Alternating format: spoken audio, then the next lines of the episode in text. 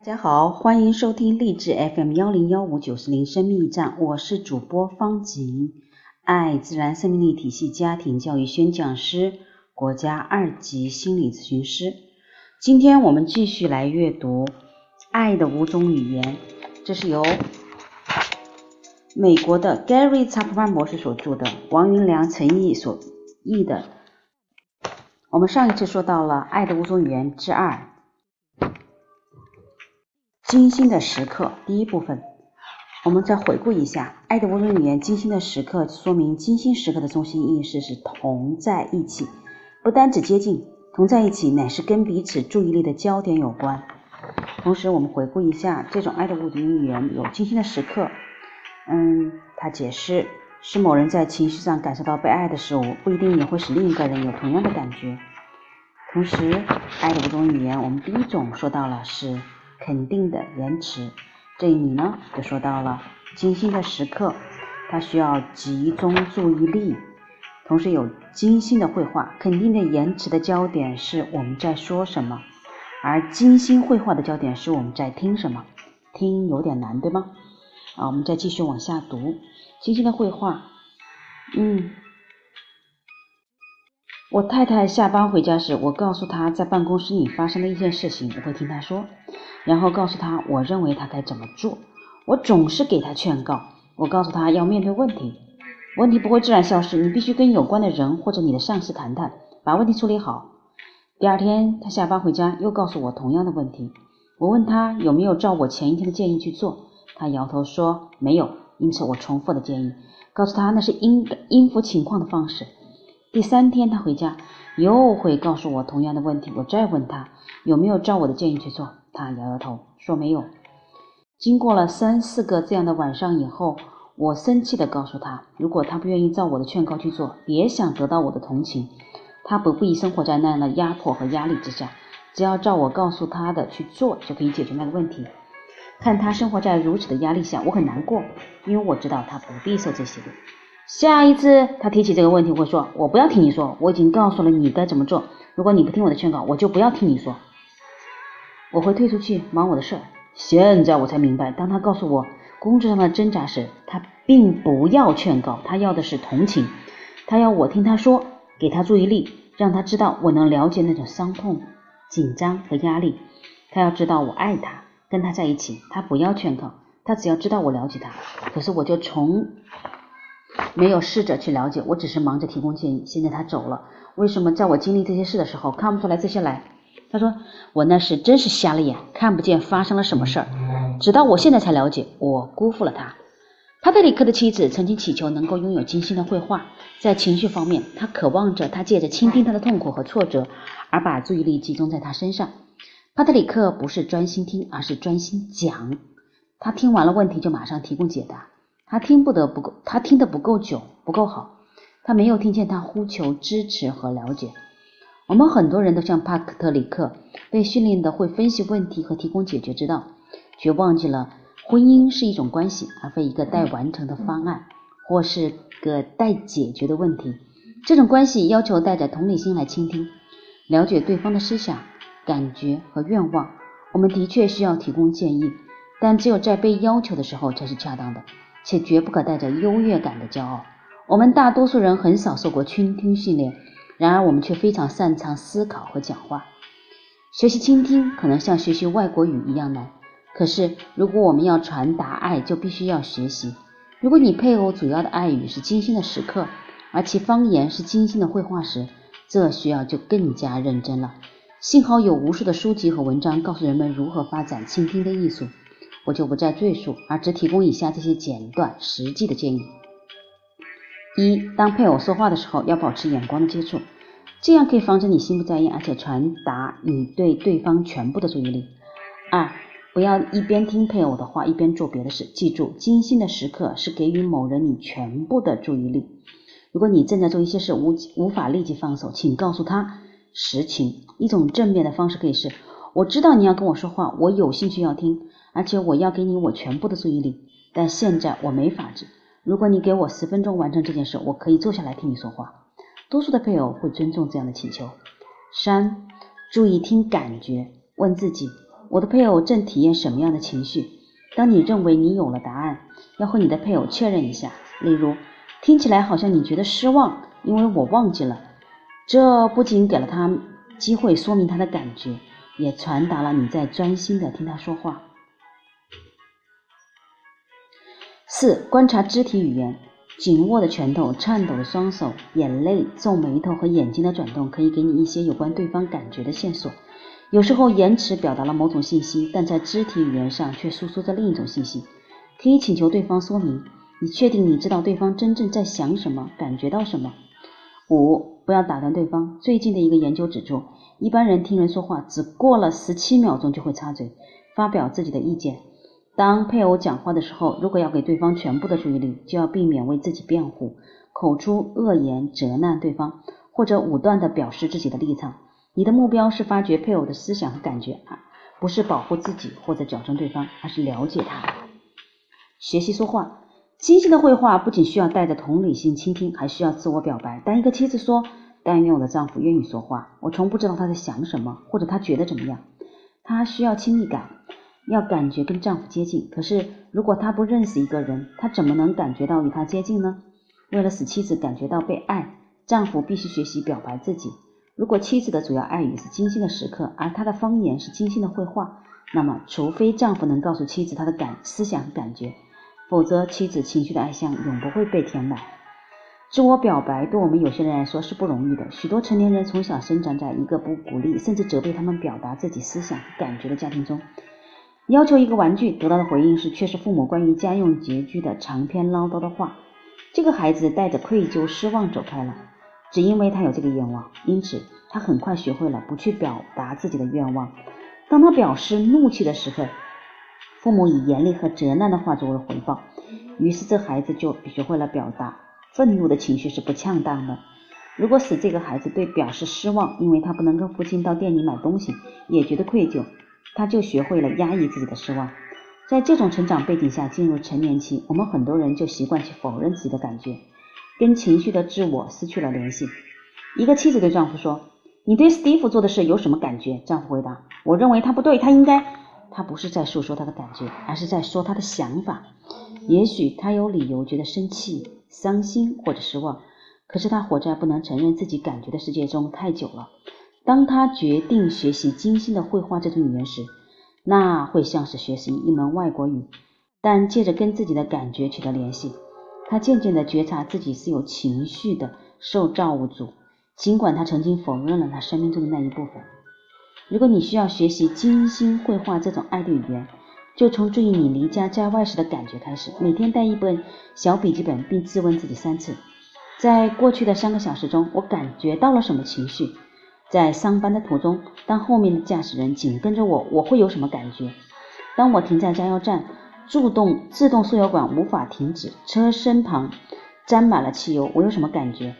当我到了办公室，发现我正在负责的一个项目必须在三天之内完成，而我以为自己还有两个星期，我有什么感觉？在笔记本里写下你的感觉，用一两个字帮助你记得与感觉有关的事件。你的记录看起来可能像这样：事件是跟车尾的人感觉生气，啊，事件是加油站感觉很烦乱，事件是工作项目三天到期，感觉是挫折感和焦虑。一天三次做这个练习，逐渐的你能开始意识自己的情绪本性。用你的笔记本简短的跟配偶表达你的情绪和发生的事件，尽可能的持续下去。只要几个星期，你就能舒舒服的跟他或者他表达你的情绪了。最后，你甚至能舒服的讨论自己对配偶、孩子或家里发生事的感觉。记住，情绪的本身不好也不坏，它们只是我们对人生所发生的事件的心理反应。根据我们的思想和情绪，我们会最终做出各种决定。当一个司机在高速公路上紧跟着你时，你会觉得愤怒。也许你会有这些想法：我真希望他停止，或者是超车。如果我不会被警察抓，我会踩油门，使他望尘莫及。或许我应该猛踩刹车，让他的保险公司替我买部新车。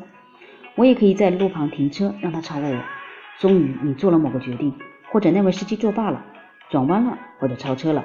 你安全到了办公室，在人生的每一件事情中，我们都有情绪、思想、愿望以及最终的行动。我们可以称它那个过程为表达为自我表白。如果你选择学习精心的绘画这种方言，这是你学习过程中的必经之路。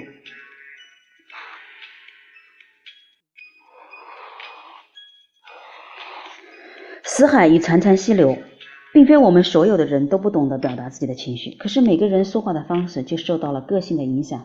我观察到两种基本的个性类型，我称第一种为死海型。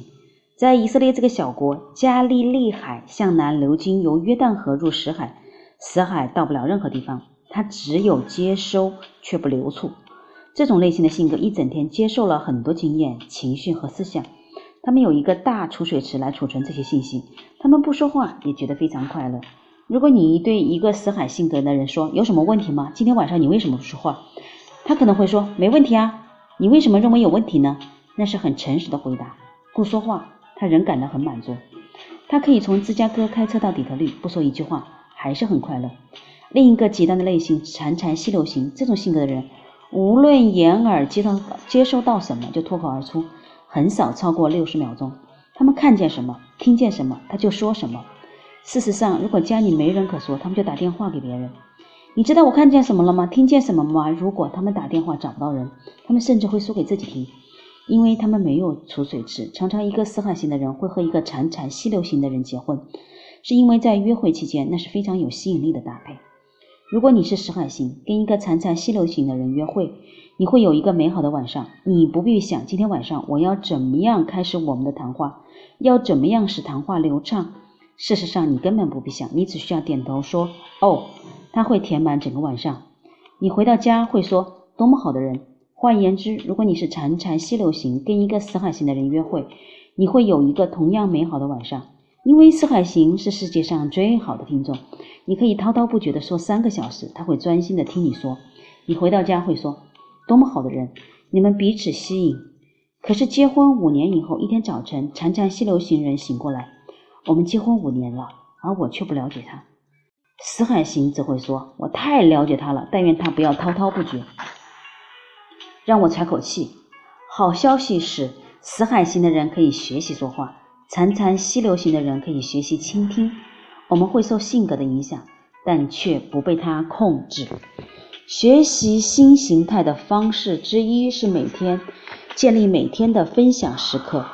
在那段时间里，我们你们个人说三件当天发生的事，以及你们对那件事情的感受。我们称那是健康婚姻的每日最低需求。